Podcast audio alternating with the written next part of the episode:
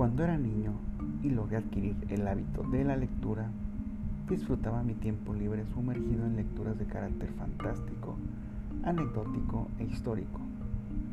Acompáñenme cada semana por un viaje a través de los capítulos y episodios más representativos de esos tiempos, que incluso hasta el día de hoy forman parte de mi ideario personal y que continúan indelebles como la primera vez que tuve conocimiento de cada uno de ellos.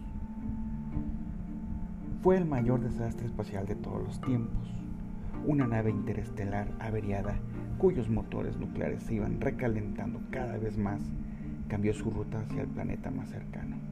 Los tripulantes corrían contra el tiempo, pero no lograron salvarse. Apenas a un kilómetro y medio de la superficie hubo un destello encenquecedor y tanto ellos como su nave fueron condenados al olvido. En esta ocasión les voy a hablar de la catástrofe espacial de Siberia. Esto sucedió en la Tierra el 30 de junio de 1908.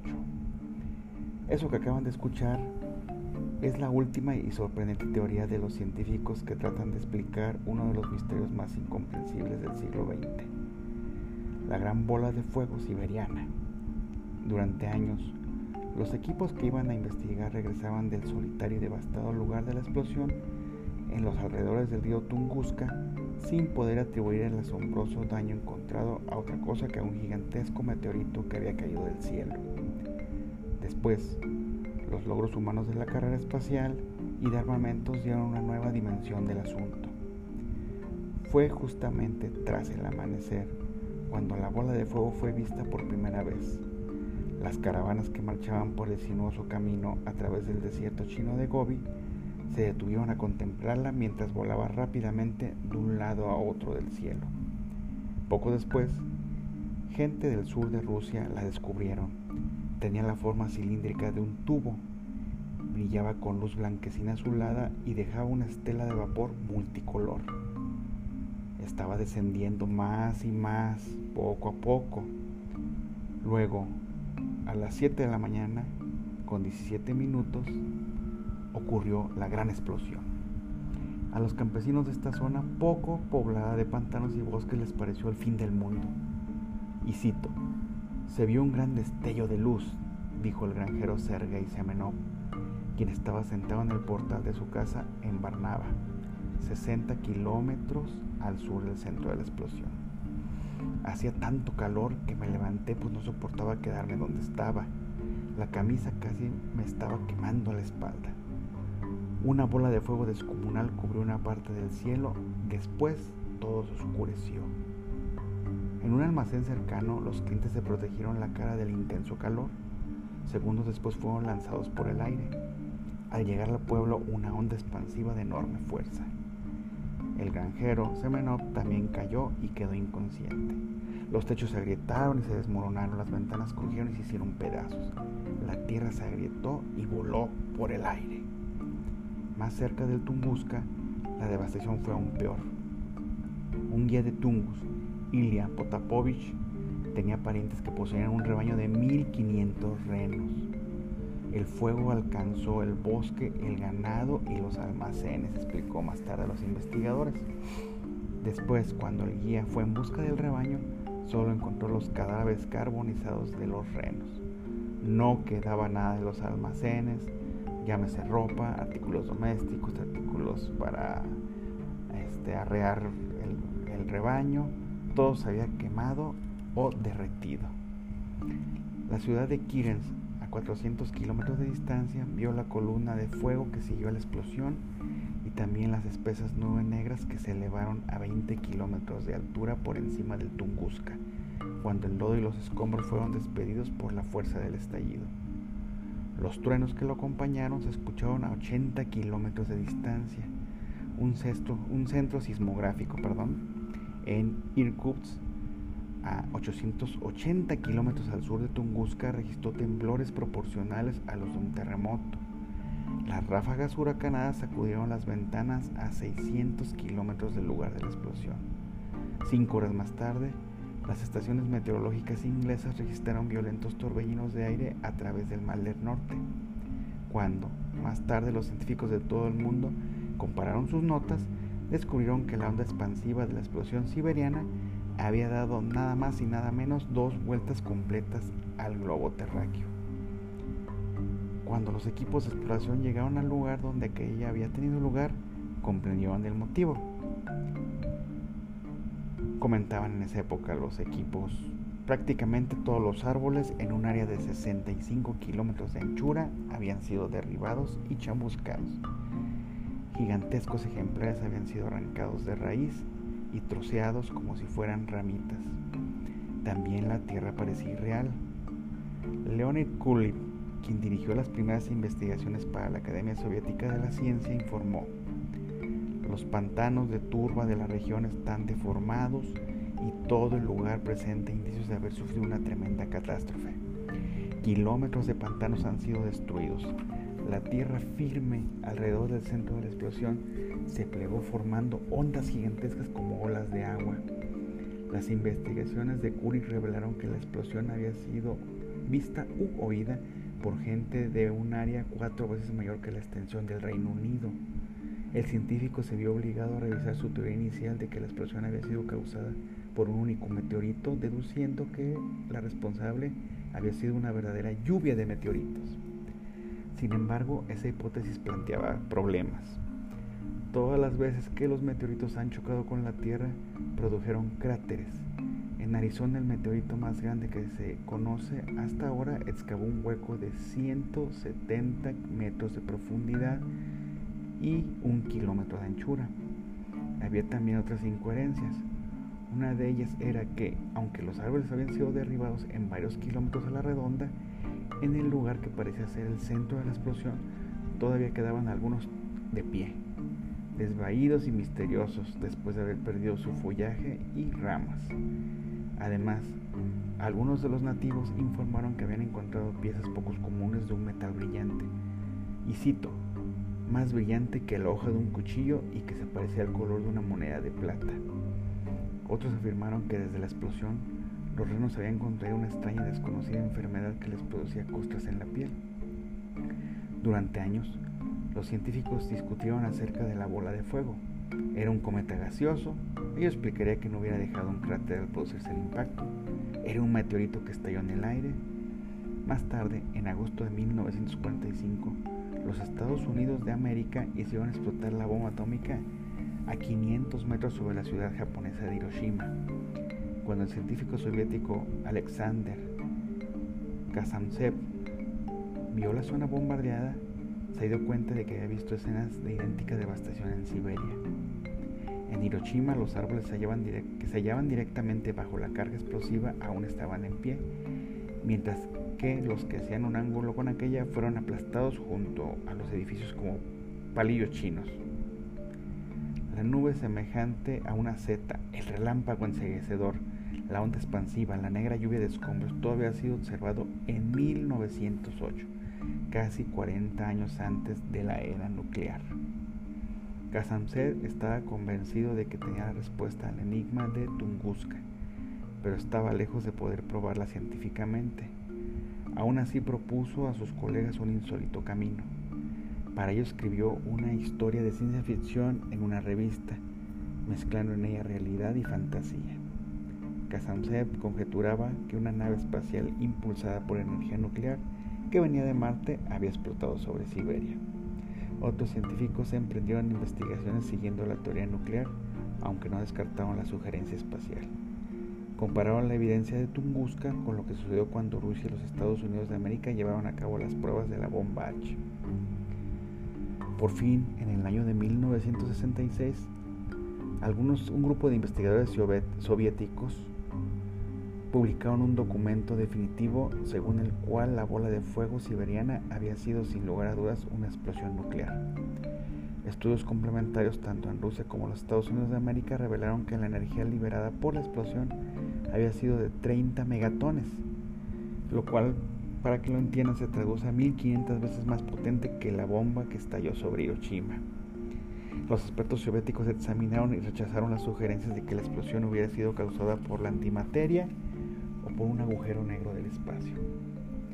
Sostenían en ambos casos que se había producido un cráter que se habría, perdón, en ese caso, producido un cráter por el impacto, el cual hasta la fecha no ha sido encontrado.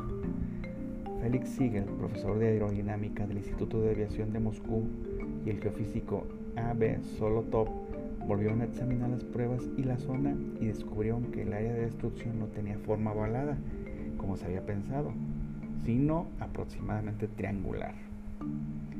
A Solotov le pareció que el material explosivo había estado en un contenedor, una especie de cubierta material no explosiva, cuando detonó.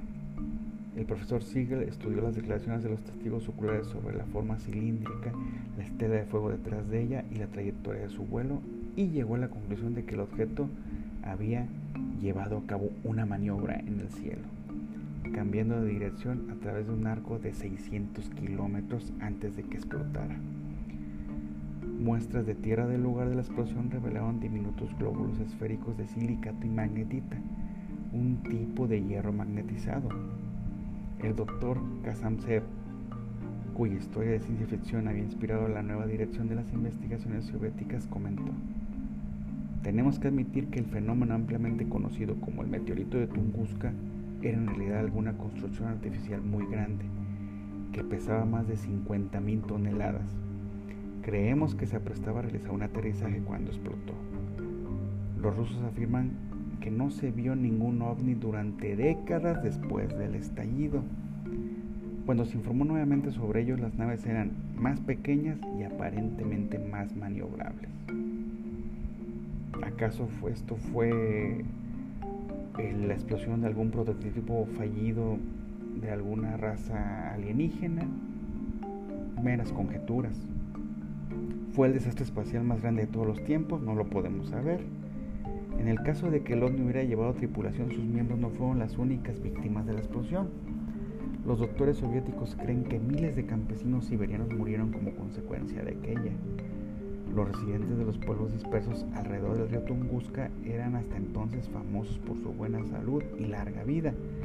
Muchos superaban largamente los 100 años pero después de 1908 los médicos locales denunciaron un gran aumento de muertes prematuras causadas por males extraños. En la época en que los equipos que investigaban la teoría de la explosión nuclear exhumaron algunos de los cadáveres, la ciencia había encontrado un nombre para esos males, y se trataba nada menos que la enfermedad producida por la radiación. Investigando en un artículo de, de este año, un grupo de científicos, después de que pusieron muchas de esas teorías sobre la mesa, especialmente porque a pesar de la increíble explosión, esta no dejó ningún cráter o de momento no se ha hallado, lo que sugiere que se produjo en la atmósfera, pero con un poder tan impresionante que fue capaz de dañar severamente la superficie terrestre. Las hipótesis más plausibles están relacionadas con la explosión de un cometa, que se produjera una tormenta magnética o incluso que fuese una explosión provocada por antimateria, como lo hemos mencionado. Ahora un equipo de investigadores rusos ha presentado un estudio publicado en el Monthly Notice of Royal Astronomical Society de, de la Academia Oxford, en el que creen haber encontrado la respuesta a lo sucedido en realidad. Ellos comentan lo siguiente, un gran meteorito de hierro pasó muy cerca de la Tierra pero sin impactar, generando una ola energética tan potente que terminó por dejar esta impresionante devastación en una superficie de 2.000 kilómetros cuadrados. Este equipo de científicos estudió meteoritos de diferentes tamaños con composiciones diferentes y que pasaban a distintas distancias de la superficie realizando una serie de pronósticos a través de programas de modelado en 3D con lo que consiguieron encontrar una clave. Solo los asteroides hechos de hierro que tuvieran más de 100 metros de diámetro pueden sobrevivir, no agrietarse y fragmentarse en muchas piezas separadas al entrar de la superficie terrestre, afirmaron. Así, a través de los estudios realizados pudieron llegar a la conclusión de que el meteorito de Tunguska nunca llegó a impactar la Tierra, por lo cual no se encuentra el cráter, pero pasó lo suficientemente cerca como para crear tal catástrofe. Así, probablemente mediría entre 100 y 200 metros de diámetro, atravesando nuestro planeta a una velocidad aproximada de 72.000 kilómetros por hora. Su calor, su poder y su masa fueron suficientes para provocar tal daño en nuestro planeta que hasta ahora no había sido explicado. Además aseguran que el paso del meteorito por nuestra atmósfera le habría hecho perder parte de su masa. Entonces, ¿por qué nunca se ha encontrado un rastro que permitiera explicar lo sucedido? Los científicos lo tienen claro. El hierro que se desprendió de su superficie al circular a tal velocidad se había transformado en gas y en plasma para oxidarse en la atmósfera y terminar cayendo en el suelo, haciéndose indistinguible del resto del óxido terrestre existente en la zona. Es decir, se mezcló al final de cuentas. Por eso no existe, no hay evidencia de un sitio exacto del impacto. Más de un siglo después, este equipo de investigadores rusos cree haber llegado a una respuesta del misterio de Tunguska y los que no me puedan ver, digo entre comillas, para explicar qué sucedió y cuál fue el objeto que provocó tal devastación en tanto terreno. La fortuna, eso es lo que se me hace demasiado coincidente o afortunado, quiso que se produjera en un lugar absolutamente despoblado, despoblado y no en una zona industrializada, sino imagínense la devastación que hubiera causado, lo que ayudó a sobremanera a reducir las consecuencias de lo sucedido. Ahora, por fin, ellos concluyen, se ha alcanzado la primera respuesta al misterio que asoló la estepa rusa en 1908, que al final de cuentas no varía mucho a los escritos o a las investigaciones y conclusiones a lo largo del siglo pasado. A pesar de eso, es una teoría muy rebuscada, que bueno, como dice uno de mis autores favoritos, Juan Benítez, quien quiera escuchar, este, o más bien que tenga oídos, que escuche. Se los dejo a su criterio, definan sus conclusiones, espero comentarios. Puedo oír sus comentarios a, mi correo electrónico que es oscares11.outlook.com. Mis redes sociales ahorita las tengo cerradas por cuestión de la pandemia. No es muy agradable estar oyendo noticias de cosas que ya sabemos. Pero espero sus comentarios y sugerencias sobre este tema. Y sugerencias sobre todo para temas afines en nuestros gustos que quieran que desarrolle en episodios siguientes. Me despido no sin antes desearles que todos sigamos bien. Carpe diem. Saquen el máximo jugo a la vida. Cuídense mucho y nos vemos en el siguiente. Bueno, no como nos podemos ver. Nos estamos escuchando en el siguiente episodio. Saludos. Bye bye.